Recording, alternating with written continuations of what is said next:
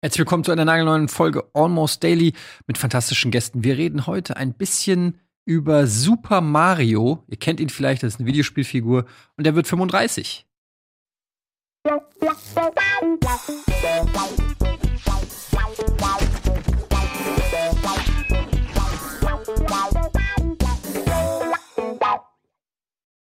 Herzlich willkommen zu Super Mario, wollte ich. zu, Ja, Sup- fast. ja, zu Super Mario. Ähm, schön, dass ihr da seid, Matze, Sarah, Fabian. Ähm, stimmt es überhaupt, dass Super Mario 35 wird? Es ist 35. Geburtstag, aber gibt's den nicht schon länger? Naja, je nachdem, wo du anfängst zu rechnen. Ja. Das ist 35 Jahre seit Super Mario Brothers. Davor war er Okay. Jumpman bei Donkey Kong, das war natürlich davor, aber Super Mario Brothers war vor 35 Jahren. 35, ja, okay. Weil es war 35, 85. 85, Mhm. ja. Krass. War im Prinzip so meine erste richtige Konsole. Damals bei Toys R Us das NES gekauft mit Super Mario und Kung Fu.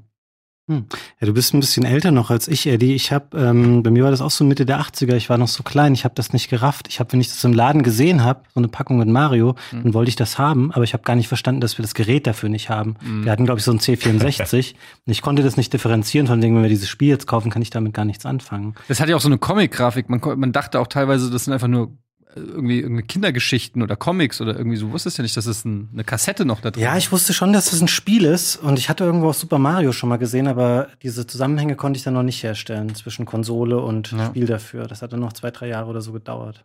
Ich weiß noch, mein NES hat damals ähm, 379 Mark gekostet. Plus zwei ja- Spiele, also glaube ich 500 Mark oder so Mhm. bist du da aus Toys R Us raus. Und das werde ich nicht vergessen. Also habe ich auch, wie gesagt, bis heute noch sehr ähm, präsent im Kopf, weil das war so ein Moment, wenn du, da war ich sieben oder sechseinhalb oder sieben und ähm, du gehst zum ersten Mal mit diesem Gerät nach Hause und äh, die Aufregung, das anzuschließen, die Mhm. Kassette da reinzustecken und loszuzocken, das äh, hat, glaube ich, einfach dafür gesorgt, dass ich heutzutage immer noch mit Videospielen arbeite. Ähm, wie war das bei dir, Sarah? Weißt du noch dein erster Super Mario-Moment? Ich habe drüber nachgedacht und bei mir war das äh, so, dass es auf jeden Fall nicht so chronologisch verlief, wie es damals rauskam, weil ich halt später dazu kam, nicht Mitte der 80er und ähm, auch, ich würde sagen, Anfang der 2000er. Hab dann verschiedene Marios auf den Handhelds gespielt, weil ich ja immer äh, Nintendo Handheld-Kind war, bis ich auf dem N64 bei meiner Nachbarin und sehr guten Freundin das, ja, Mario 64 spielen durfte. Und das war für mich, ist das bis heute eine der erleuchtenden Gaming-Momente, sage ich jetzt mal. Ähm, deswegen sind äh, diese Mario 3D All-Stars für mich ganz cool, weil ich da auch mit Mario Sunshine muss ich ein bisschen ausklammern, zumindest damals, aber später dann mit den Wii-Teilen, mit den Galaxy-Teilen, ja, ganz, ganz tolle Momente verbr- äh, verbinde. Das ist ganz lustig. Bei mir war es nämlich auch der, die Nachbarin. Wir hatten eine gute Freundin in der Nachbarschaft, die hatte ein NES. Das war meine erste Berührung auch damit irgendwie. Also die hatte auch, glaube ich, nur Super Mario Brothers. Und ich habe das auch, wie Fabian schon sagt, ich habe das auch überhaupt nicht gecheckt, was das genau beinhaltet und so. Aber da waren irgendwelche lustigen Sachen. Man konnte Knöpfchen drücken und äh, über den Bildschirm hüpfen. Mein richtiger Einstieg war dann aber auch erst das äh, Super Nintendo. Das ist dann allerdings wieder so ein Magic Moment, wie du gerade erzählt hast, Eddie. Ich weiß noch genau, wie meine Eltern mir diesen großen Karton mit dem Super Nintendo überreicht haben. Und äh, obwohl ich den Gameboy schon vorher hatte, war das äh, ein sehr großer Magic Moment, der mich auch bis heute begleitet. Ja, das sind so Sachen, ähm, die auch mein erstes Super Nintendo werde ich auch nie vergessen. Mhm. Als ich auch als ich es das erste Mal gesehen habe im, im Laden, das war so ein kleiner Videospielladen in Frankfurt und ich habe zum ersten Mal ähm, Super Mario World gesehen und danach hat er noch Final Fight reingelegt Mhm. und ich habe gedacht, alter Schwede, diese Schlaggeräusche, das ist ja wie ein Film. Und diese Muskelmänner und das ist ja mega krass und ähm, dann haben wir das gekauft und Super Mario World war natürlich auch noch mal äh, krass. Ich hatte aber damals schon äh, Super Mario 3 gespielt, ähm, beziehungsweise schon recht früh Super Mario 3. Die Story habe ich auch schon mal erzählt, dass mein Nachbar, der ein paar Jahre älter war, äh, ein ziemlicher Videospielfreak war und so ein aus irgendeiner dubiosen Powerplay äh, Kleinanzeige sich damals so ein Fake NES gekauft hat, was japanische Module abgespielt hat. Und der hatte dann auch ein japanisches Super Mario 3. Das war so ein kleines gelbes Modul, ähm, was du nur mit einem Adapter überhaupt in das ähm, NES auch äh, schieben konntest oder in dieses ähm, in dieses äh, japanische NES oder was er da hatte. Und äh, da habe ich dann Super Mario Bros. 3 gespielt. Da kam, glaube ich, in Deutschland gerade der zweite Teil raus. Und das war schon für mich ein krasser Gamechanger, weil das war schon, ähm, das Spiel war so komplex und bot so viele Mhm. Geheimnisse und Fantasien und hatte ja auch zum ersten Mal diese frei scrollbaren Level und diese Map mit den, wo du verschiedene Wege einschlagen Mhm. konntest, mit den Minispielen, mit den verschiedenen Kostümen. Es war gefühlt riesengroß, hatte dann diese Flugschiff-Level, Mhm. diese ganzen geheimen Items, P-Hörnchen und so weiter und so fort. Also das, das war alles, das war, das hat mich richtig ähm, nicht überfordert, aber da war, da war für mich Mario das war das krasseste. Ja. Ich hätte- ja, Mario Bros. 3 war echt äh, Riesensprung Ja. in der Mario-Entwicklung. Auf jeden Fall. Ich hätte, glaube ich, so 20, 25 Jahre immer gesagt, Super Mario World war viel geiler, weil es natürlich besser aussah und es war, hat mehr hergemacht, wenn man es so zum ersten Mal sieht. Aber heute bin ich mir nicht mehr so sicher, ob ich nicht sagen würde, Super Mario Bros. 3 ist mindestens das ebenbürtige Spiel gewesen, weil es so, also die Sachen, die es auch gab, so das Froschkostüm und solche Sachen, die dann bei Mario World später nicht mehr drin waren, das war schon irgendwie echt auch ikonisch und es war natürlich eine viel größere Leistung auf dem NES auch so ein Spiel zu machen als äh, Super Mario World auf dem Super Nintendo. Also ich würde die als gleich stark eigentlich mittlerweile Ja. heute bewerten. Ich mag den Look und viel von Mario World auch. Das spielt sich noch ein bisschen runder, wirkt noch ein bisschen polierter. Aber was Innovation angeht, war Super Mario Bros. 3 einfach überkrass. Allein, dass du plötzlich fliegen konntest und die Levels Ja. teilweise mehrere Meter hoch waren und du dann da oben noch Ja. eine Tür entdeckt hast, die dich in ein anderes Level gebracht hat. Also es war ja schon ein halbes Rollenspiel fast schon oder Adventure. Also das war ja weit mehr als ein reiner Plattformer, wo du nur ein paar Münzen einsammelst. Doch, weil du hast Items gefunden, du hast Warp Zones gefunden, du hast äh, so viele Geheimnisse, sage ich mal, entdeckt. Das gab's halt damals in der Form. Gab's das nicht äh, Ja. als als Jump'n'Run. Es war halt Mhm. einfach Peak NES-Zeit, ne? Das war einfach, mehr konntest du aus der Konsole nicht rausholen. Die Overworld, äh, was da alles zu entdecken war, wie du schon sagst, das ist einfach ein Riesending. Deswegen, ich würde auch schon sagen, du hast halt auf der einen Seite das Beste, was die alte Konsole rauskriegen konnte, und du hast das Erste, was die neue Konsole machen konnte. Die sind schon ziemlich ebenbürtig, würde ich auch sagen. Ich meine, man darf bei Super Mario World aber auch nicht vergessen, was das alles gemacht hat und wie grandios dieses Spiel ist. Also ich will da jetzt auch nicht. Wie gesagt, ich sag beides ist ebenbürtig, aber auch so Dinge wie das Cape und Yoshi aus Super Mario World, die haben so hohe Wellen geschlagen und werden bis heute benutzt und haben so viele Grundsteine auch gelegt. Ja. Das darf man auch nicht absprechen. Und dann, wie gesagt, Sarah, du hast eben angesprochen, Mario 64 war dann wirklich ähm, ein Meilenstein, äh, auch nicht nur in der Mario-Geschichte, sondern in der Videospielgeschichte, weil es auch das erste Spiel war, das ähm, sozusagen ein 2D-Spiel in eine glaubwürdige und vor allen Dingen auch gut funktionierende 3D-Welt übertragen hat. Es gab natürlich auch andere äh, Spiele wie Tomb Raider oder so, die eine 3D-Welt hatten, aber die gab es halt auch nur in 3D. Es gab kein 2D Tomb Raider. Und ähm, da war natürlich auch jeder erstmal skeptisch, kann das überhaupt funktionieren? Ich weiß es noch, das war die große Frage, wie soll denn Mario 3D, also wie soll das denn funktionieren? Weil du, du hattest ja halt immer die, so im Kopf, du musst von links nach rechts quasi, ja. Und ähm, wie soll das denn gehen, wenn du einen großen, freien, begehbaren Raum hast? Wie soll das denn dann noch zielführend sein? So, das war so ein bisschen das, was wir damals im Kopf hatten.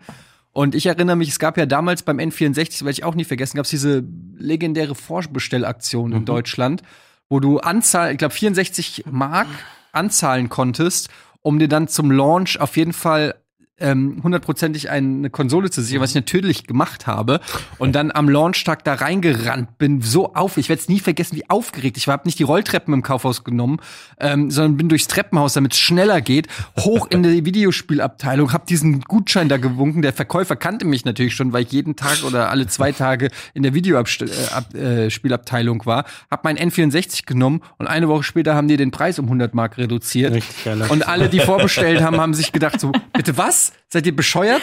Ähm, wurdest du einfach mal dafür bestraft, dass du vorbestellt hast?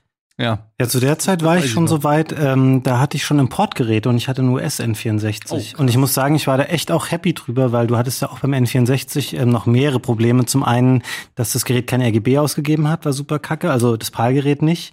Ähm, und du hattest äh, 50 Hertz bei den Spielen zum Großteil, das heißt, sie waren deutlich langsamer.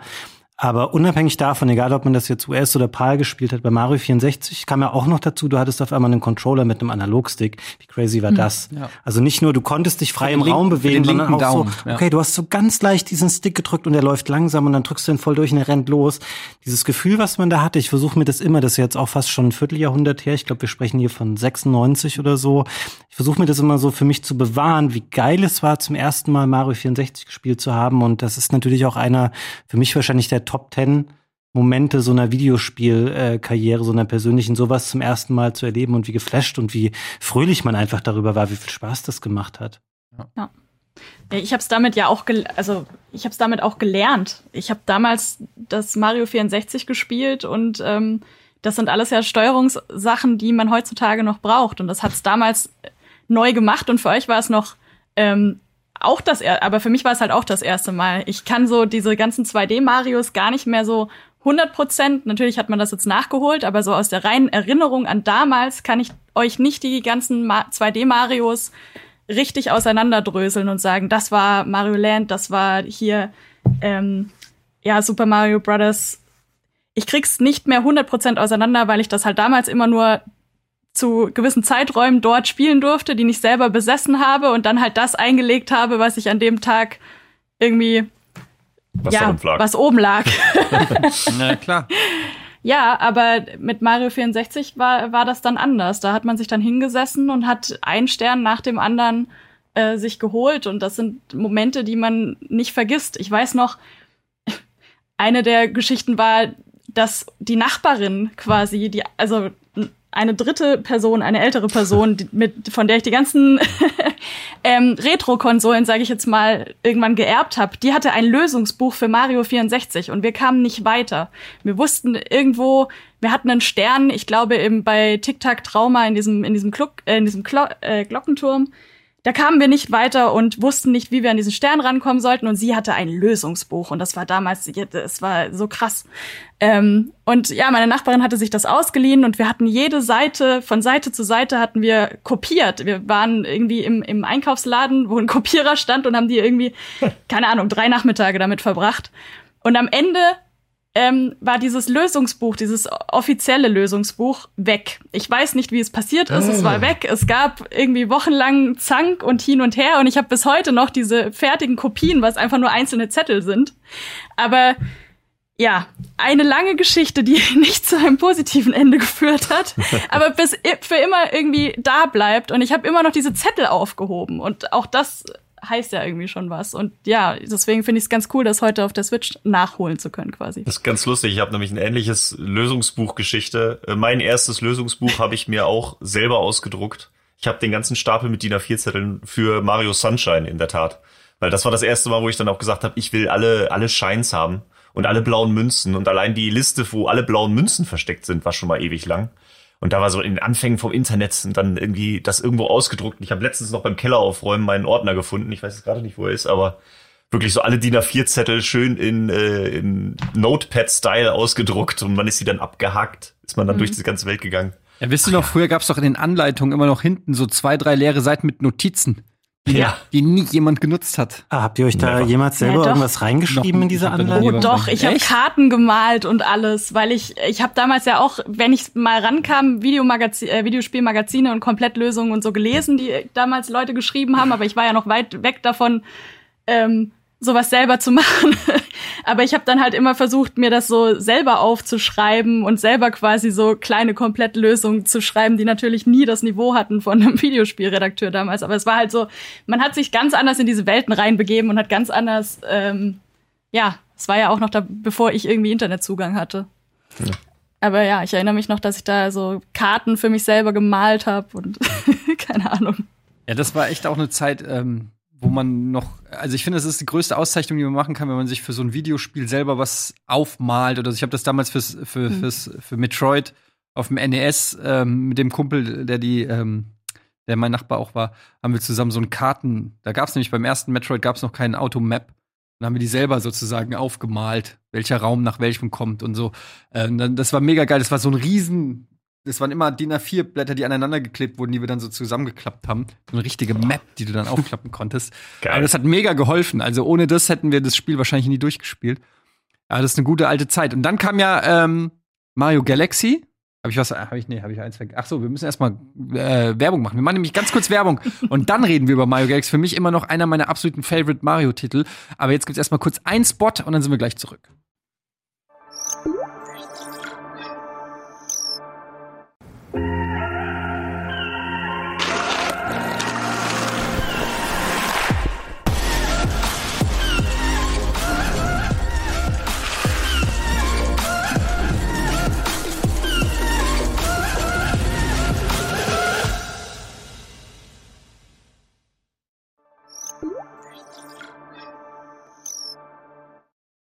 Almost Daily. Willkommen zurück zu Almost Daily. Wir reden über 35 Jahre Klempnertum in Videospielen. Super Mario ähm, bringt die Super, äh, Super Mario bringt's nicht raus, aber Nintendo bringt die Super Mario Collection raus, auf die sich schon viele gefreut haben, wurde vor ein paar Wochen in der Nintendo Direct angekündigt. Ähm, unter anderem auch dabei Super Mario Galaxy 1 was ein fantastischer Mario-Ableger ist. Ich habe aber manchmal das Gefühl, dass die Galaxy-Teile irgendwie ein bisschen unterm Radar sind. Findest du? Also ich glaube, von allen Leuten, die die gespielt haben, ähm, da sind die in der Regel immer ganz weit oben zu finden. Also ich finde beide Spiele hervorragend. Ich verstehe nicht ganz, warum Teil 2 nicht dabei ist, weil der nicht signifikant schlechter ist. Ähm, ja. Aber generell, also beide Teile sind so großartige Mario-Spiele. Ich würde auch sagen, das sind ähm, objektiv betrachtet, die ist es das beste Spiel der Collection ähm, deutlich besser für mich persönlich als Mario Sunshine. Ich bin leider nicht so ein großer Fan von Mario Sunshine im Allgemeinen und auch nicht davon, wie es gealtert ist. Aber das für sich betrachtet, Galaxy ist kein Tag gealtert. Wenn du das heute spielst, ähm, das ist immer noch genauso geil. Es ist vor allen Dingen auch wahnsinn, ein wahnsinnig kreatives ja. äh, Mario, weil man auch da natürlich, und das muss man Nintendo ja wirklich hoch anrechnen, dass sie auch immer wieder versuchen, im Mario-Kosmos ähm, was Neues reinzubringen. Ähm, fast immer zumindest von jedem Teil, zu, also großer Mario-Teil. Und auch bei Mario Galaxy diese Planeten mit, und dieses Spielen mit der Anziehungskraft und mit dem um die Planeten rumlaufen und so. Auch da habe ich mir am Anfang gedacht, wie soll das denn irgendwie gescheit funktionieren? Aber es ist, es macht unglaublich viel Spaß. Mhm. Es hat auch tatsächlich das muss man auch Nintendo, finde ich, hoch anrechnen, dass sie es geschafft haben, die Remote so einzubauen, dass dir das auch Bock macht, wenn du dich dann so wegflickern ja. kannst und so. Das hat ja. dann auch irgendwie Bock gemacht. Mhm. Da bin ich mal gespannt, inwiefern dadurch vielleicht auch was verloren geht auf der Switch. Ich weiß noch, wie ich fand es ganz lustig äh, damals. Ich habe Galaxy so viel gespielt äh, und habe dann direkt im Anschluss mal Mario 64 noch mal eingelegt und da merkte ich dann, dass die Steuerung so intuitiv ist, als ich dann Mario 64 gespielt habe und dann trotzdem den N64-Controller geschüttelt habe. Also, ja. ne, weil du bei Galaxy machst du ja immer den Flick, damit du dich nochmal drehst. Und als ich da Mario 64, dann habe ich den Controller geschüttelt und es ist nichts passiert. Und dachte ich so, okay, es ist schon direkt in Fleisch und Blut übergegangen, wie intuitiv diese geile Steuerung ist von Galaxy. Das war schon super. Ich hatte da auch ein bisschen Bedenken, Eddie, was die Steuerung angeht, weil das Spiel ja schon relativ prominent die Wiimote eingebunden hat. Du hast es ja in der Regel so mit Wiimote und Nunchuck gespielt und musstest auch viel auf den Bildschirm zeigen, um diese kleinen Sternensplitter einzusammeln und die auch verschießen zu können. Ähm, das kannst du, du kannst es mit zwei Joy-Cons halt logischerweise spielen, dann ist es exakt identisch, nur dass du halt keine, du brauchst die Sensorbar vorne nicht, weil das mhm. ähm, auch so erkennt, wo du quasi, wie du das Ding gerade hältst. Oder du kannst es auch mit Pro-Controller spielen. Das geht erstaunlich gut tatsächlich, weil du hast dann quasi auch den Zeiger einfach auf dem Bildschirm und du musst so ganz leicht quasi den Controller bewegen, um diesen Zeiger zu bewegen und damit ähm, zu zielen, wo du hinschießen willst. Das geht aber sehr gut. Ich hatte da nämlich echt auch ähm, Bedenken, dass man das Spiel schnell auch ein bisschen an anstrengend oder nicht so funktional gestalten kann, wie es auf der Wii war, aber das geht sehr gut tatsächlich. Das Einzige okay. würde ich sagen, es ist nicht perfekt als Handheld-Spiel geeignet, mhm. weil du da natürlich die Joy-Cons ja logischerweise an der Switch hast und da kannst du nicht, um zu zielen, die Switch selber bewegen, sondern du musst quasi auf den Bildschirm tippen, um ah. da irgendwo okay. diese Splitter hinzuschießen. Das ähm, ist ja eher so optional. Du musst das selten nur benutzen, diese Splitter irgendwo hinzuballern, weil du kannst damit Gegner betäuben und so. Ähm, es geht schon, aber ich würde es eher tatsächlich auf dem Bildschirm spielen. Und okay. nicht um. Also geht schon klar als Handheld-Spiel, man merkt aber, dass es dafür nicht designt wurde ursprünglich. So ging es mir aber bei Odyssey auch schon, fand ich. Also Odyssey habe ich auch am liebsten mit den äh, Wii-Modes in der Hand gespielt. Äh, klar ging es auch mit dem Pro-Controller und so, aber Mario Odyssey immer am liebsten mit den Wii-Modes in der Hand. Ja, ist ja ähnlich, weil da den Hut werfen und, oder so irgendwelche ja. Geschichten. Ja. ja. Ähm, ja, mich hat, also ja. entschuldige, nee, mich hat Odyssey aber enttäuscht, äh, was den, äh, was die Entwicklung anging im Gegensatz zu Mario Galaxy damals, weil das war für mich auch ein großer Schritt. Ich habe auch Mario Galaxy 1 und 2 super gerne gespielt, damals so im, ich sag jetzt mal lokalen Koop, aber nicht was es anging, diese extra Sternchen einzuzählen, weil da Spieler 2 ein bisschen ähm, vernachlässigt wurde, sondern wir haben uns dann halt Level für Level abgewechselt. Aber das waren auch gute Zeiten.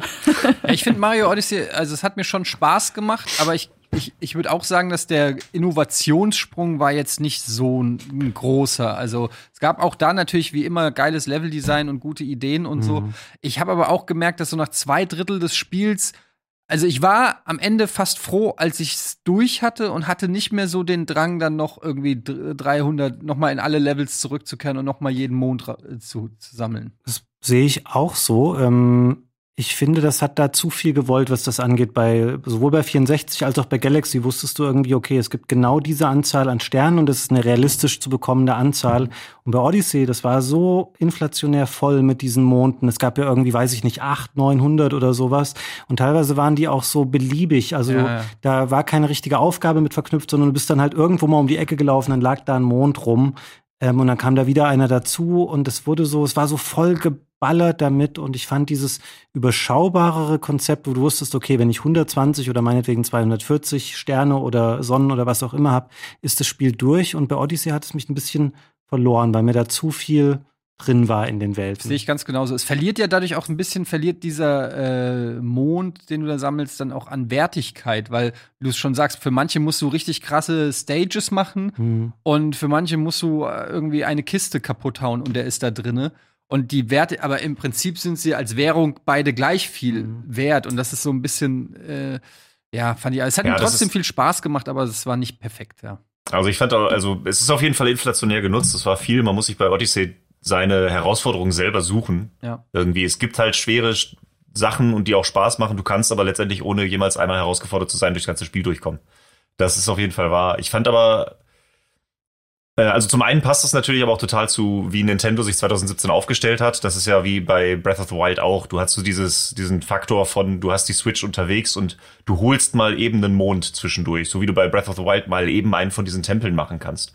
Deswegen, die haben da einfach Content reingehauen, dass du das mal eben zwischendurch anschmeißen kannst und spielen kannst und immer was zu tun hast. Darauf haben sie es halt ausgelegt. Ich fand den Schritt bei Odyssey aber insofern ganz geil wieder in die Richtung, ähm, was mir bei Sunshine äh, vor allen Dingen gefehlt hat, aber bei Galaxy auch noch, dass du halt bei, bei Mario 64 war es so geil, du gehst in die Welt rein und kannst dir dann aussuchen, was du machst. Also es gibt halt irgendwie diese sechs Sterne pro Welt, du gehst rein und suchst dir halt diesen einen Stern raus. Und das hat sie bei Odyssey auch wieder. Du bist in dieser Welt und dann läufst du halt rum und findest was. Es ist mehr dieses Entdecken. Wohingegen bei Sunshine und Galaxy war so klar, das ist die Aufgabe, das ist das Level, mach das Level fertig. Mhm. Und da fand ich den Schritt bei Odyssey wieder ganz geil, dass es ein bisschen offener wurde. Ja, du konntest mhm. ein bisschen mehr erkunden, ein bisschen mehr auch entdecken. Äh, ich fand aber zum Beispiel diese Manhattan-Welt, fand ich, also das hat mich bis nachträglich, ich träume da manchmal noch von nachts. Ja. Also das war ein richtiger Kulturschock in so einer Mario-Welt, dann äh, weiß ich bis heute nicht, also da muss doch jeder Art Designer oder was auch immer muss gefeuert werden, wie das aus, aus allem rausfällt, was Mario jemals mhm. gemacht hat. Ähm, und da hilft es mir auch nicht zu sagen, ja, aber die kommen aber ursprünglich aus Manhattan. Ja, Alter, ich hatte mir auf jetzt mit solchen rationalen Erklärungen für so eine hässliche Welt. Ich hatte das in abgeschwächter Form auch mit anderen Elementen, zum Beispiel diesem super realistisch aussehenden Dinosaurier und sowas, ja, wo genau, ich auch dachte, hä, wie ja. passt überhaupt passt nicht hier rein? Ähm, ihr habt einen Yoshi und hier habt ihr einen echten T-Rex ja. irgendwie rumlaufen. Das ist äh, ein bisschen seltsam. Ich habe noch mal eine persönlich motivierte Frage an Matthias gerade an der Stelle wo du eben gesagt hast, dass man sich bei Odyssey selber seine Herausforderungen stricken muss. Wie ist denn das eigentlich bei dir? Du bist ja, ähm, ich schäme mich nicht, das zuzugeben, dass du mich ja mal in Mario Maker derbe vernichtet hast auf dem Sender.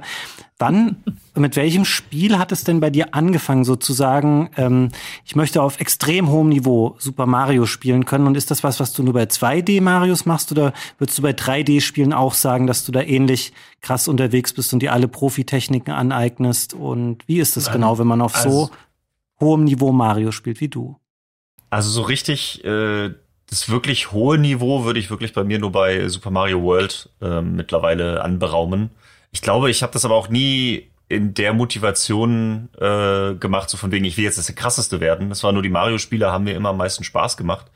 Ähm, Gerade Super Mario World war so am Anfang, das war das Spiel, was man halt immer da hatte, was man immer wieder einlegen konnte. Und dadurch habe ich einfach so viel Spielstunden reingepackt, dass dann der Skill automatisch kam. Und so war es dann bei den 3D-Spielen nachher auch. Also ich habe Sunshine halt so, ey, das, es ist ein Mario-Spiel, also spielst du das zu 100% durch und dann spielst du das auch viel und Galaxy dann auch. Und, und es macht halt Bock. Und das, es hat mir immer Spaß gemacht. Ich bin da nie mit dem Anspruch rangegangen, ich will jetzt der krasseste Crack sein. Das hat wirklich erst so in den letzten zwei Jahren angefangen, als ich dann jetzt mit Kaizo und Speedrun und so weiter angefangen habe. Ähm, deswegen, bei Odyssey habe ich bis jetzt auch noch sträflich vernachlässigt, ehrlich gesagt. Ich weiß, dass es da Herausforderungen gibt und ich traue mir das irgendwie zu. Ich habe da aber auch noch eine, hier Dark Side of the Moon und was es da alles noch gibt. Ist noch äh, auf der Liste für demnächst mal, aber ja, es, es kam so von alleine. Aber du rechnest dir mal.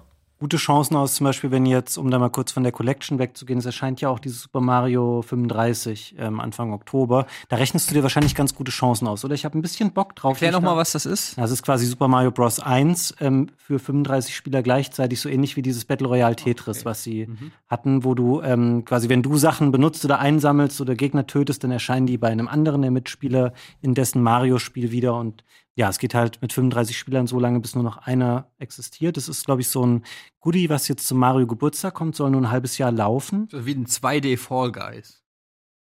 Kein schlechter Vergleich. Ja, aber wenn man ist nicht in derselben Map. Ja, genau, genau. das ist aber, es gab letztes Jahr gab es nämlich schon mal so ein Fanprojekt, so ein, konntest du runterladen, das hieß, glaube ich, Mario 99 oder Mario 100, Mhm. wo wirklich auch Super Mario Brothers random generierte Level waren, aber alle Spieler gleichzeitig sich gegenseitig auch töten konnten. Also wenn der eine einen Panzer geworfen hat und die andere Marios getroffen hat, sind die auch gestorben. Also das war wirkliches Battle Royale. Das wurde dann halt irgendwann von Nintendo ähm, äh, downgeschattet, um das Wort mal zu benutzen. Ähm, deswegen, aber jetzt wundert es einen natürlich nicht, warum sie das gemacht haben, wenn sie jetzt ihr eigenes Battle Royale-Ding rausgebracht haben. Äh, so richtig hohe Chancen rechne ich mir dabei eigentlich ehrlich gesagt nicht an, weil Super Mario Bros. Im, also wenn sie die Steuerung für jetzt wieder angepasst haben auf heute, dann könnte es klappen. Aber ich habe äh, im Zuge meiner Speedrun gucke ich mal, welche Spiele ich danach vielleicht angehe. Habe ich mal Super Mario Bros. ausprobiert und das ist noch so schwer für mich. Das ist noch mal so ganz andere äh, Steuerung und äh, so ein bisschen rougher. Da hatte ich echt Probleme. Also ich glaube, wenn da wirklich die Internet-Cracks, die sich da irgendwie in das Battle Royale reinfuchsen, ankommen, werde ich da wahrscheinlich auch nicht so große Schritte machen. Aber ey, ausprobieren. Ich habe auch Bock drauf auf jeden Also Fall. das ist ja was, womit man mich überhaupt nicht. Also ich gucke mir das gerne an. Ich finde auch Kaizo ähm, ein super Format bei uns äh, auf, auf dem Sender. Ich gucke euch da gerne zu, aber das ist was, was, wo da kriege ich schon, da kriege ich schon die Krise, wenn ich nur dran denke. ähm, diese, diese komischen Mario-Level, wo du auf irgendwelchen Spikes jonglieren musst und sicheln und äh, Schildkröte, das macht, da krieg ich Schweißausbrüche, weil das ist, ich, ich bin eigentlich der schlechteste Jump'n'Run-Spieler, den man sich nur vorstellen kann. So äh, diese ganze Gesch Deshalb habe ich früh angefangen, Rollenspiele zu spielen. Und zwar rundenbasiert, wo ich schön viel Zeit lassen kann. Und das ist schön einfach, das ist ein Eisgegner, den mache ich mit dem Feuerzauberspruch. Ne, das ist, das funktioniert. Und das hat sich über Jahre hin bewährt. Und wenn es mir zu schwer wird, dann battle ich zwei Minuten hier, äh, zwei Stunden im Gras, bis ich overpowered bin und dann geht's weiter. Da braucht man Ja. gar keinen Skill. Brauchst Aber Dark Zeit. Souls ist doch jetzt auch nicht rundenbasiert. Nee, aber Dark Souls ist, äh, ist jetzt ein ganz anderes Thema. Aber, äh, äh, Dark Souls ist was anderes. Aber bei Dark Souls, wenn Dark Souls zum Beispiel Sprung, diese Sprung, manche haben ja, also in manchen Dark Souls gibt's ja mal so Sprungpassagen oder so. Das hasse ich wie die Pest. Also überall, wo du präzise springen musst. Erinnert euch, warum ich das ähm, äh, Metroid Prime abgebrochen habe auf diesem Sender? Weil ich an einer Stelle nicht mehr weitergekommen bin, weil man da springen muss. Wo die Leute mir danach gesagt haben, Alter, Eddie, bist du, was ist los mit dir? Noch nie ist jemand an dieser Stelle nicht weitergekommen. Du musst doch einfach nur auf die Plattform springen. Und ich habe eine ganze Folge damit verbracht, auf die Plattform zu springen. ist tatsächlich nicht so einfach bei Metroid Prime. ja, es Ja. ist leider, es ist, ich würde es so gern lieben. Das ist ein anderes Thema, aber ich würde es so gern lieben. Aber ich versuche es, seit wann ist es rausgekommen? Seit 20 Jahren versuche ich Metroid Prime zu lieben und es klappt einfach nicht. Es klappt einfach nicht. Ich weiß nicht warum. Ja, vielleicht mit der HD Collection, die ja eventuell demnächst mal vielleicht kommt. Ja, wenn es sich endlich mal einigermaßen shootermäßig steuern lassen würde, dann oder sie machen es konsequent und machen es Third Person und du kannst es dann einigermaßen gescheit spielen oder so, aber ähm, ja, weiß ich nicht. Es funktioniert ja schon, ich will nicht über Metroid Prime reden. Ich, ich glaube, ich würde noch mal gerne einmal zur Collection wieder zurückspringen, Ja. weil ich habe das Gefühl, wir haben schon über Mario 64 viel gesprochen, über dessen Status und darüber, wie geil Mario Galaxy ist. Aber ähm, bei Mario Sunshine, Ja.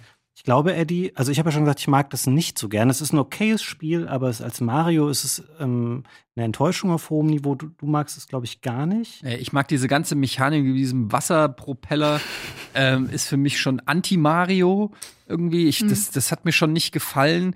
Ähm, ich mochte auch diese knuddeligen, komischen äh, Inselbewohner. Finde ich auch furchtbar. Die finde äh, die finde ich auch nicht geil.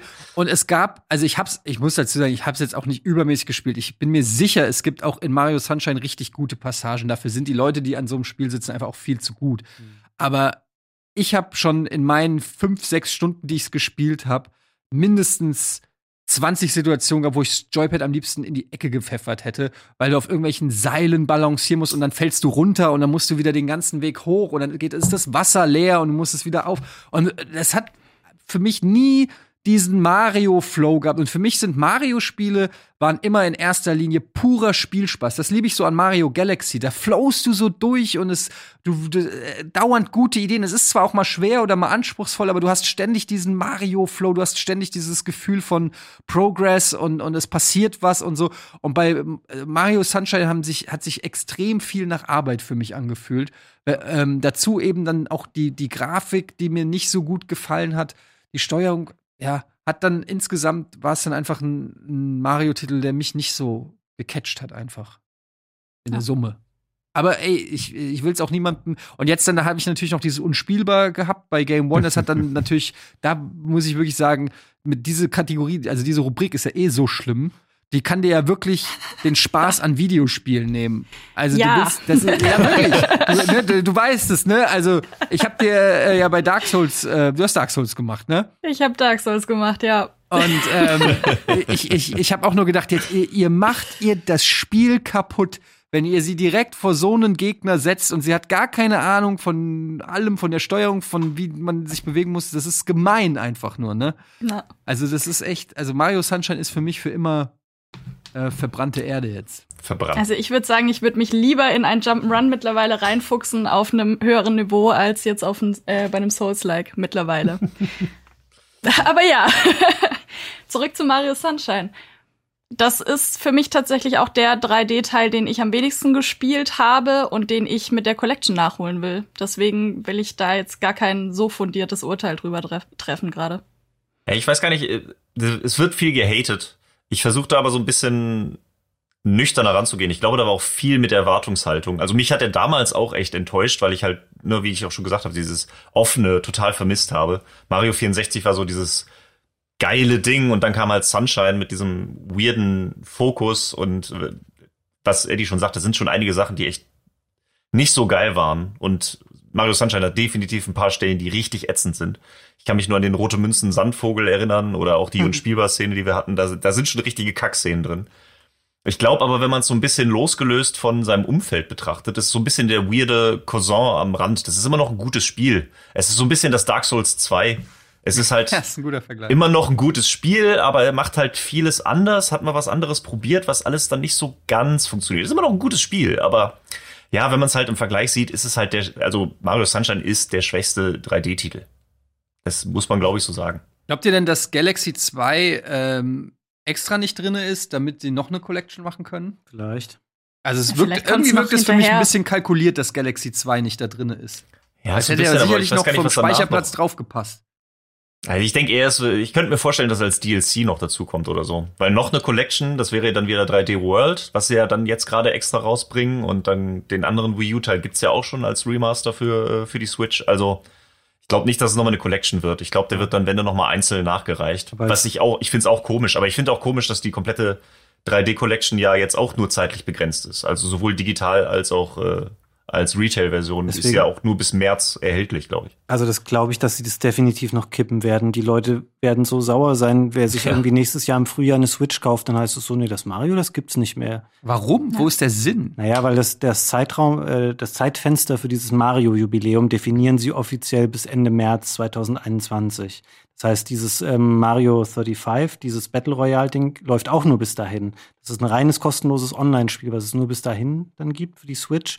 Und bei der Mario Collection heißt es auch, die gibt es nur bis zum 31. März. Danach gibt es keine neue Retail-Version mehr und im E-Shop nehmen sie es wieder raus. Und es gibt halt keinen nachvollziehbaren Grund, warum du das machen solltest. Es führt zum einen nur dazu, dass Leute super pisst sein werden. Es führt dazu, dass alle ähm, Scalper jetzt zum Start ähm, ja. das Spiel hundertmal kaufen werden bei Saturn und Mediamarkt und Amazon und bei allen anderen äh, Händlern, wo man es auch kaufen kann, um hier keine Werbung zu machen. Und dann später im nächstes Jahr im Sommer sagen, hier für 200 Euro kannst du ein Exemplar von dem Spiel haben. Das ist kompletter ja. Quatsch. Ich verstehe nicht, warum man sowas macht. Und das ja, spricht genau. leider für mich auch gegen diese DLC. Ähm, Idee, weil für ein Spiel, was eh nur sechs Monate auf dem Markt sein soll, wirst du nicht in vier Monaten ein DLC veröffentlichen. Ja, gut, ja, das stimmt. Aber sie könnten aber das Spiel vielleicht noch mal für 1999 irgendwann dann noch mal im E-Shop oder so rausbringen. Einzel. Ja, vielleicht bringen sie die Spiele alle danach einfach einzeln in den E-Shop. Ähm, aber dann hast du es halt schwer, an irgendjemanden noch äh, Super Mario Sunshine anzudrehen. Ja. Hm. ja. Was ist denn mit der Zelda Collection? Sorry, Sache. Äh, was, was würde sich ja auch anbieten? Eins, zwei und drei? Würde ich sofort kaufen. Ja. Fällt der Geburtstag nicht auch jetzt in dieses Jahr, der 35. Nächstes Jahr. Das, das kam ein Jahr später raus, also 86. Ich denke, das wird dann nächstes Jahr, war dann 35 Jahre werden sie dann da bestimmt auch machen. Dann, dann kommt dann nächstes Jahr die Zelda Collection. Zelda Maker ist ja auch schon länger angekündigt. Ja, der, glaub ich da glaube ich, glaube ich auch nicht dran. Und ein paar klassische Zelda-Teile gibt's ja jetzt schon auf der Switch in diesen NES ähm, ja, und, und SNES äh, ja. Collections quasi zum Online-Zocken.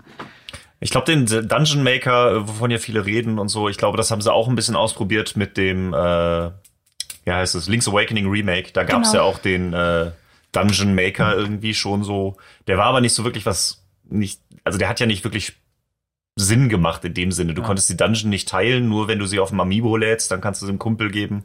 Du kannst dir keine Dinger runterladen, du kannst irgendwie nur die Teile, die du findest, irgendwie zusammenbauen. Also das, ich glaube, das war so ein erster Versuch und da der gefloppt ist, ich glaube, das nicht, war halt wirklich ein ganz komischer gibt. Versuch. Ich hätte schon Bock, ja. eine, eine richtige, also wenn ich, wenn die Tools ähnlich einfach funktionieren wie bei Mario Maker, so ein komplettes Zelda zu bauen, wäre ja schon irgendwie, nicht schon geil. Weiß ich, ob man es dann wirklich macht, ist dann auch steht auch wieder auf dem. Aber wer nicht eher, worauf ich ja eher warte, ist ein Mario Kart Maker dass man sich mal seine eigenen Strecken bei Mario Kart bauen kann und so. Auch das, aber ich wollte gerade sagen, da sind wir wieder bei den Maps, die Ede als Kind quasi gemalt hat. Ja. Da kann er sich dann, kann er sich dann Dungeon bauen. ja, aber im Prinzip ist das ja das, was beim PC die Modder so ein bisschen sind, ne? Und man merkt ja durch Mario Maker, was da, äh, wenn du das mal als eine Mod siehst, was da an Content bei rumkommt. Und das ist schon so eine äh, Schatulle, die Nintendo und generell Videospiele noch mehr öffnen könnten, mhm. weil die die Langlebigkeit eines Spiels halt unfassbar verbessern. Bei ähm, Cyberpunk soll ja auch ähm, viel Mod modbar sein. Ich weiß nicht, inwiefern das dann auch auf Konsolen sein wird.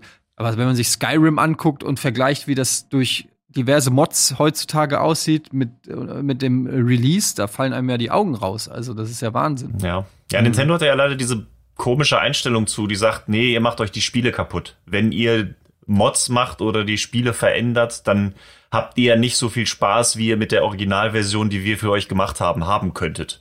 Deswegen gehen die ja gegen Hacks vor, gegen Mods und die sind da ja sehr, sehr geschlossen. Also die dulden ja auch diese ganze Hack-Szene und so weiter. Mario Maker ist ja ein Zugeständnis dazu, weil sie wissen so, okay, ihr habt da Bock drauf, aber trotzdem gehen sie immer wieder diese gegen Mods und ähnliche Sachen vor. Das ist ja diese komische Aussage, die mittlerweile so ein bisschen als Meme in der Szene benutzt wird.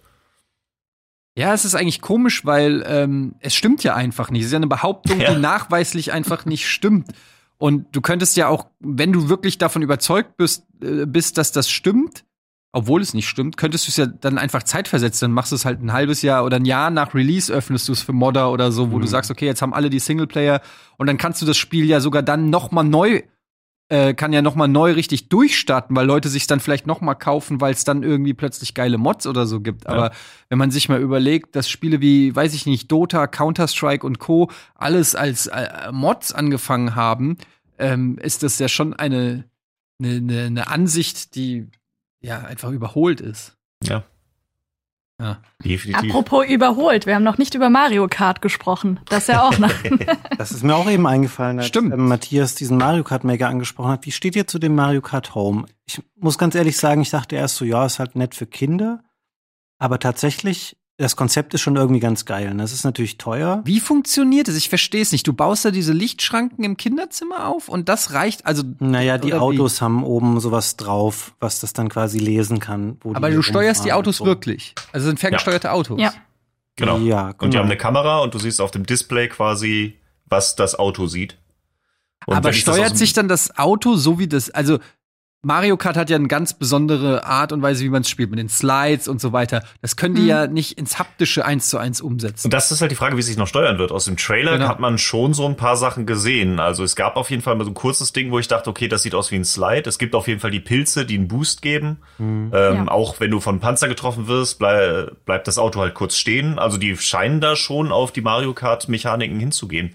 Wie sich das nachher spielt, muss man dann rausfinden. Ja, was ich halt also der Trailer ist natürlich super krass idealisiert einfach. Ich frage mich, wie verhält es sich äh, mit, ähm, können diese Cars miteinander kollidieren? Und was passiert dann? Wie robust sind diese Dinger?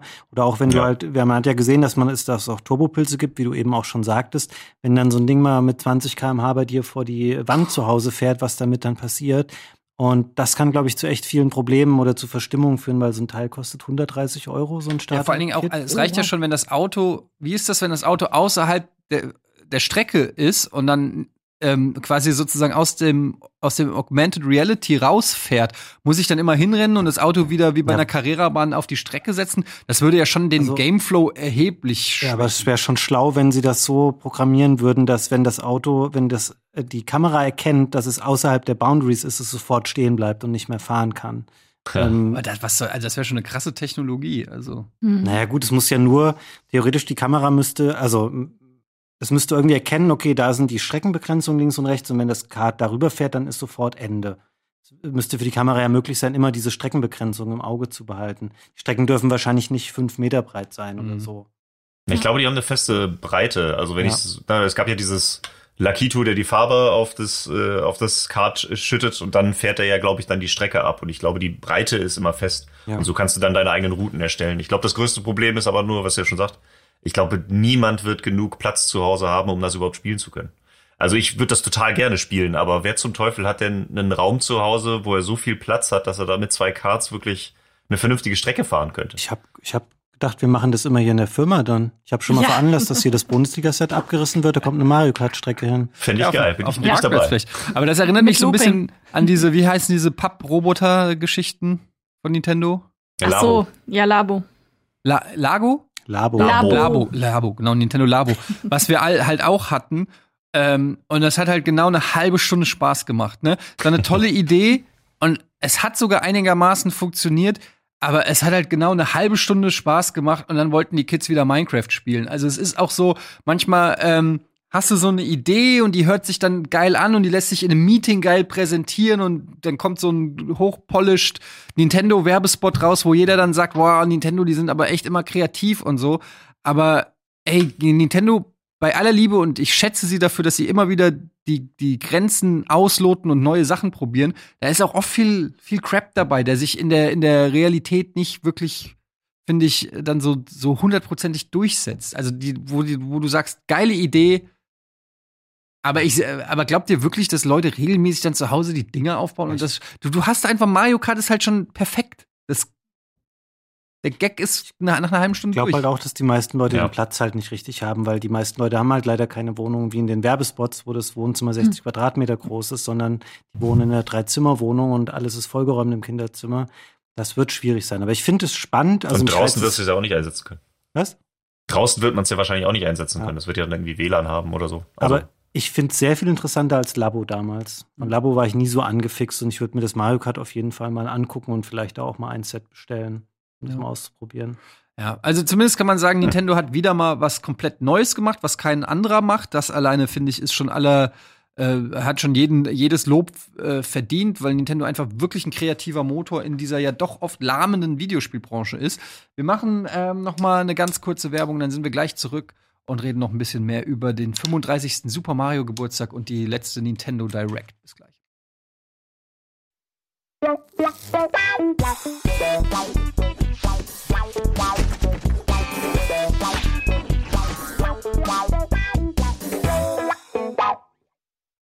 Willkommen zurück bei Almost Daily. Heute steht alles unter Big N, dem großen Stern von Big N und äh, Super Mario, der 35. Geburtstag feiert und ähm, in der letzten Nintendo Direct eine tolle Mario Collection angekündigt hat und noch ein paar andere Sachen. Wir haben ja eben schon über diese, wie heißt es, Mario Kart AR? Mario Kart Live. Mario Kart Live? Ah. Ja. Okay, was gab's denn, gab's denn sonst noch etwas, was erwähnenswert wäre innerhalb dieser Nintendo Direct? Also zum einen gab es noch diesen äh, kleinen Game Watch. Das war ja das, äh, der Opener irgendwie. also einfach so einen kleinen Handheld, auf dem man jetzt Super Mario Bros. spielen kann. Und ich dachte mir so, ey, du wirst es niemals nutzen. Und das ist eigentlich total überflüssig und das ist ein total lustiges Gimmick, aber irgendwie will ich es trotzdem haben. äh, es war irgendwie so ein, so ein nettes, kleines, süßes Ding. So und einfach die Idee, dass man auf so einem kleinen, also ich meine, das ist ja dann wahrscheinlich kleiner als mein Handy, dass ich da dann Super Mario Bros. immer Alter, ich hatte kann. diese Dinge als Kind und das war der. Shit, Alter. Das war, ähm, ich, ich hatte diese, dieses orangene Aufklapp-Ding mit Donkey Kong. Mhm. Und äh, man kann sich das heute, ich kann es mir selber nicht mehr vorstellen, dass mir das so viel Spaß gemacht hat. Aber Ich habe das Stunden gespielt. Ey, das war, ähm, das war dann natürlich, als dann irgendwann der Game Boy kam, ist mein Kopf einfach explodiert. das war einfach, Seitdem ist er nicht mehr derselbe. nee, das war einfach too much, sich das vorzustellen, der, weil der, das war so ein Dimensionssprung zwischen diesen Game Watch Teilen auf dem Game Boy. Ähm, aber das war damals, ähm, das war eine ernsthafte Unterhaltung. Es war nicht nur ein Gag, den man so als aus Nostalgie, das war einfach real, das war einfach wie die anderen Walkman hat dazu so ein Game Game Watch Ding, wo du versucht hast irgendwie so irgendein Obst in den Korb oder ein, Ja. die kennst du noch die brennenden Typen, die aus dem Haus Klar. fallen mit dem Trampolin, Ja. so boing. ähm, ich fand das auch ganz nett. Ich werde es mir jetzt nicht kaufen. Es ist ein bisschen schade, dass man merkt, Nintendo möchte natürlich gerne jetzt wieder ähm, noch so eine neue Retro-Konsole auf den Markt bringen. Wir sind aber noch nicht an dem Punkt, wo sie für 100 Euro einen N64 oder einen Gamecube irgendwie raushauen können. Also als Fortsetzung dieser NES und SNES Classic-Geschichte. Und deswegen müssen sie zwangsläufig zurückgehen. Ich hätte ehrlich gesagt, ähm, es gab lange Zeit Gerüchte, dass ein Gameboy kommen wird mit irgendwie, was weiß ich, 20 eingebauten Spielen. Ich glaube, das hätten die Leute sehr viel lieber gesehen, weil der, es ist natürlich auch kein, es passt jetzt nicht super gut zusammen. Dieses Game Watch sieht nett aus, keine Frage. Aber das Super Mario Bros. hat darauf nie in der Form stattgefunden. Das waren ja ganz primitive Ja. Spiele, wo du eben nur, du hast ja nur dafür gesorgt, dass ein bestimmter vordefinierter Bildschirmbereich quasi von Richtig. aus auf angeschaltet wird, damit da irgendeine Interaktion mit einem anderen Bildschirmelement stattfindet. Das waren nicht Spiele, wie wir die heute kennen oder wie man sie auch vom Gameboy dann kannte. Und das Mario Bros. passt da halt gar nicht drauf im Grunde genommen. Das ist irgendwie eine zusammengefriemelte Kombination aus zwei Sachen, die für sich cool sind, aber ein Gameboy zum Beispiel wäre schon geiler gewesen. Jetzt sowas zu sagen, das ist unsere neue Classic-Konsole mit einem geilen Bildschirm und hier sind 20 vorinstallierte Spiele drauf und davon sind meinetwegen fünf Spiele Mario-Spiele, damit es zu dem Geburtstag passt. Aber ich meine, ein Ja. Gameboy ist halt zu Switch-Zeiten, wo du dann auch im E-Shop ein komplette Super NES und NES-Library hast. Äh, wer soll, also, das ist doch auch wieder nur Ja, so ein aber ist Gag. das- Und Game nicht- Watch ja auch. Also. ja. ja Ist das das nicht bei einem SNES. Ja, ich wollte gerade sagen, ist das nicht bei einem SNES Mini genauso, wenn du sagst, da steht die PS4 daneben? Also, ja. ja, ja, also ich muss auch ganz ehrlich sagen, äh, es wird nicht viel genutzt. Ich habe beide, das Mhm. NES Mini und das äh, SNES Mini. Und ähm, ich bin auch froh, dass ich sie hab. Aber also es wäre jetzt gelogen, wenn ich sagen würde, dass die, dass die häufig angeschmissen werden. Das Das ist schon eher so, ich will's halt haben Ding, ne? ja. Das NES habe ich original nie ausgepackt. Echt? Da könnte auch nur ein Backstein in dem Karton sein. Ich wüsste es Ich nicht wüsste mal. es gar nicht. Nö. Aber hast du nicht auch eine Uja bestellt? Zwei sogar. Ne? Klar habe ich damals. Nee, das war eine. Ich habe ich hab Simons mit beim Zoll abgeholt. Ach ja, so war das, ja. ja, ja, aber die habe ich dann schnell wieder verkauft. Ich habe meine Uja nicht mal mehr verkauft. Ich habe die einfach, ich glaube, ich habe die einfach irgendwo hingelegt und dann vergessen. Da liegt also sie einfach immer noch. ja an der A3 ausgesetzt oder so. Ja, ähm, Ich, ich fand nur den Tweet ganz gut. Ich glaube, es kam von Wirt so von wegen, hallo, übrigens, Sony, Microsoft, äh, Nintendo bringt eine neue Konsole raus und das noch dieses Jahr. ja, fand ich ganz gut. aber ohne Software. Sehr gut. Nein. äh, Ja, ich finde den, den Game Boy Classic Mini hätte ich mir auch sehr gewünscht. Also auch einfach Retro, diesen alten grauen Kasten mit 20 vorinstallierten Spielen. Und da muss ich auch sagen, also Galaxy 2 hat natürlich gefehlt in der kompletten Präsentation. Die hatten ja am Ende auch noch einen, noch mal so einen Super Cut von Mario Spielen. Was mir aber auch gefehlt hat, war äh, Super Mario Land 2. Das ist auch das viel besser das ist als der erste. Das war so geil, das Spiel. Ja. Das, ich war jetzt bei der ersten Mario-Begegnung. Das habe ich rauf und runter gezockt und das haben sie auch so komplett ich. Das hatte auch für den Gameboy eine richtig geile Grafik. Nicht, Ja. nicht, nicht so hässlich wie der erste, das erste Super Mario Land, was, was kaum Mario-Spiel war. Ja, Ja. Ähm, das habe ich vermisst. Ja, äh, ich finde, da kann man sich noch viele Sachen wünschen. Wir haben es äh, schon, die Metroid Collection haben wir angesprochen, die Zelda, Zelda Maker. Äh, Nintendo hat eine Menge Eisen eigentlich im Feuer. Erstaunlich, dass sie noch relativ wenig davon umsetzen. Ich habe mal irgendwo gehört, dass die sich auch ein bisschen, die wollten ja diesen Nintendo Park äh, bauen und dass das durch Corona natürlich jetzt komplett ins Wasser gefallen Der ist. ist Das, fertig oder nicht? ja, aber kann ja, also der kann sich ja nicht refinanzieren momentan gescheit. Und dass, dass, dass Nintendo ein bisschen wegen Kohle gucken muss. Habe ich nur als Gerücht gehört, ich weiß es nicht. Was ist denn mit einer, du bist doch der Insider hier, äh, Fabian, was ist denn mit einer geilen Switch-Upgrade?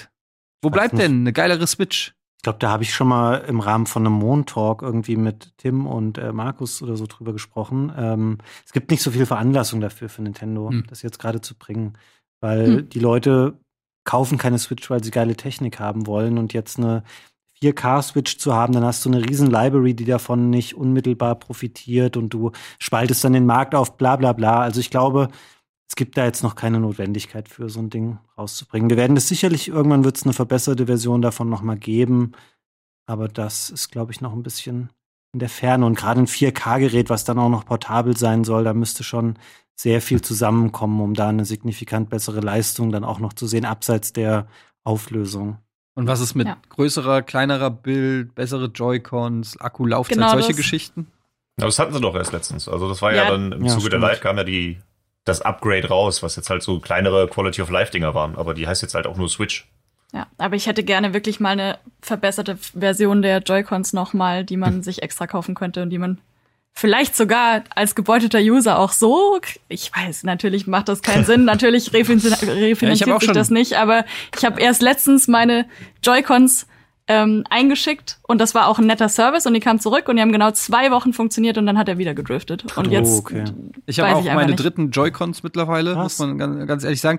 Ich hätte aber auch zum Beispiel gerne Joy-Cons für Erwachsene und nicht für Mäusehände oder weiß ich nicht was, weil ich kann mittlerweile, äh, ich habe mir so eine, ähm, so ein Case mit so Hörnchen dran, Mhm. habe ich mir gekauft, weil ich kann maximal eine halbe Stunde Switch Handheld spielen, bis ich Krämpfe in den Fingern krieg, weil es so klein ist für meine Hände und so. Also da ich bräuchte größere Abstände zwischen Tasten und Sticks und so weiter. Ich würde mir da mehr Variationen wünschen als die Universellösung, die Universallösung, die für Fünfjährige und, und, und äh, Ausgewachsene. Ich finde auch, als, als die Switch äh, rauskam, habe ich mir eigentlich auch mehr erwartet, dass da, weil da kann man ja viel mehr mit experimentieren. Also, ne, dass die Lite jetzt ein vernünftiges Digipad bekommen hat, aber dass es nicht eine Joy-Con extra zu kaufen gibt mit einem vernünftigen normalen Steuerkreuz.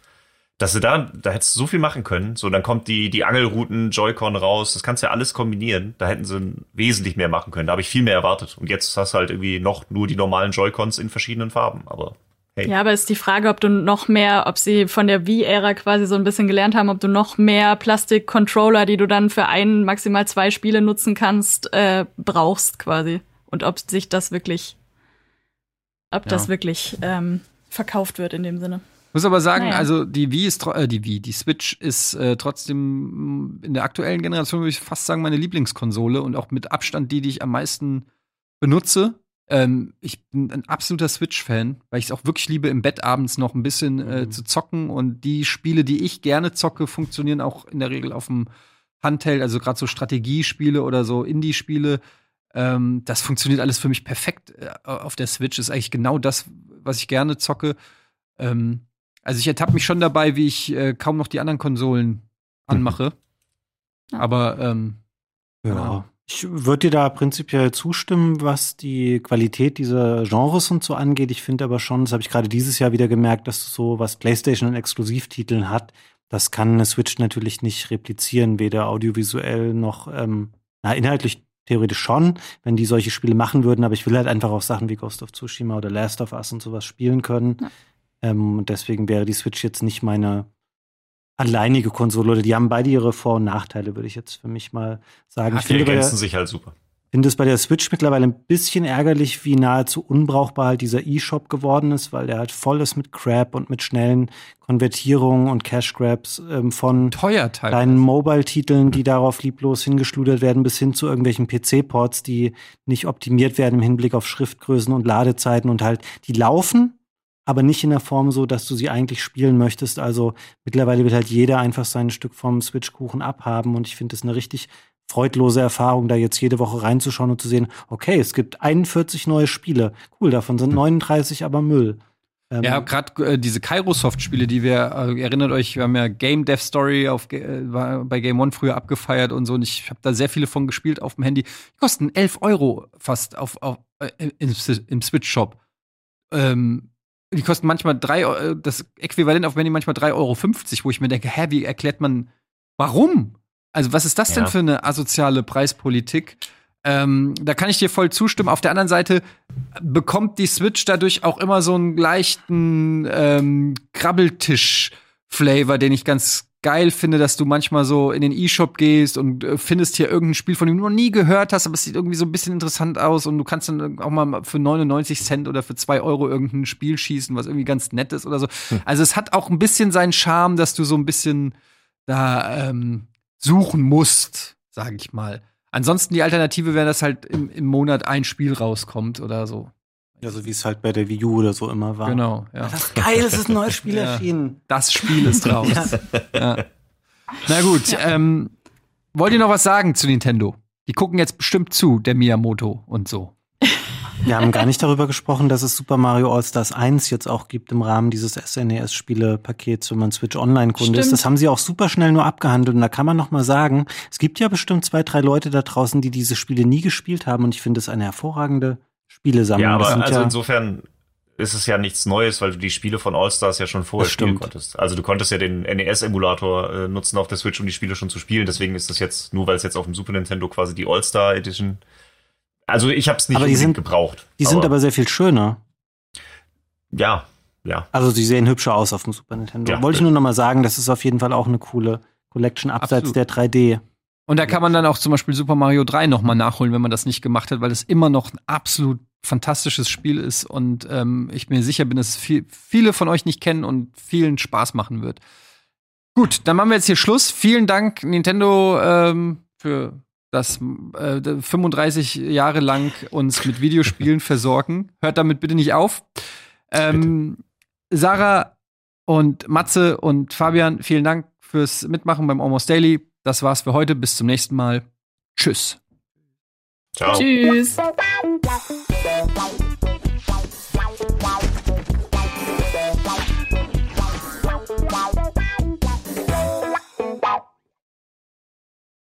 Diese Sendung kannst du als Video schauen und als Podcast hören. Mehr dazu unter rbtv.to slash almostdaily.